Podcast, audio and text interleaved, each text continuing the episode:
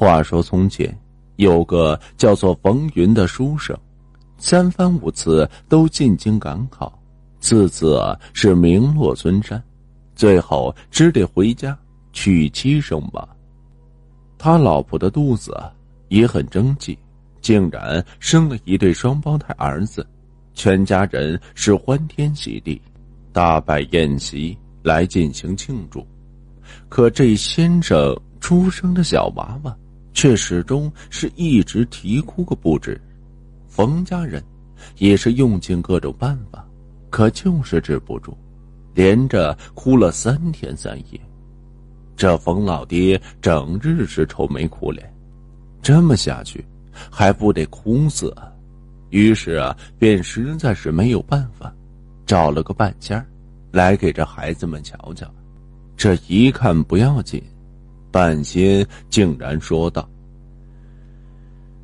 这小娃娃是童子命，本来不应来这坟界，却是为了陪着弟弟才来。”到不了十八岁，想必就会归位了。归位呀，其实便是死掉。这可怎么办呀？还请上仙，您施以援手吧。冯老爹也是没有办法，赶紧求着半仙，希望能够找到那破解的办法。这孩子是真童子。除非他师傅亲自开口，不然谅谁也改变不了。风云偷偷的在这房间里抹着眼泪，感叹着自己真是那无能之辈，考试不中，连生个娃娃都是那短命的。第二天一大早，冯云就悄悄的去了那十里外的青云寺。他不知道自己这儿子的师傅究竟是谁，可总是会有人能够知道吧。没想到，刚到这山脚下，竟然发现这寺庙不见了。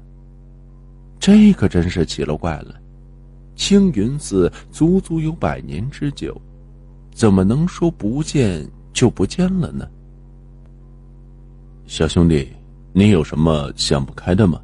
要出家做和尚？风云正不知怎么办的时候，这身后啊，忽然传来一个声音。回头一看，是一个头发花白的老乞丐。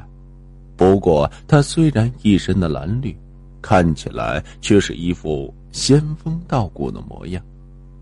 冯云看他两眼发直，不知怎么的，竟然直接呀。就跪在地上开始磕头。老神仙，求你救救我儿子吧！他这一哭，这老乞丐反而直起腰，笑着说道：“哈哈，万般皆是缘分，没有你的大儿子，就没有你的小儿子，他们长得一模一样，留下一个，你该知足了。”风云。当即疑了，他听人说过，有些人家没有孩子，先领养别人的孩子，之后啊，借着领养这个孩子的福气，就能再拥有自己的孩子了。可是这是一对双胞胎，一起降生，让他设计一个，这怎么能够做得到呢？别哭了，带我回去帮你看看吧。老乞丐这么说着，已经开始往前面走着。回家的路比这冯云还认得清清楚楚。到了家门口，只听那小婴儿还在哇哇的啼哭不止。老乞丐只是站在门口，冯云赶紧抱过婴儿。老乞丐看后，突然大笑三声：“哈哈哈哈！行了，行了。”既然你执意如此，那就准备你和他同生共死。不过这一世，你可只要一个人过了。说来也奇怪，他这话刚说完，这小婴儿竟然不哭了，还露出了笑脸。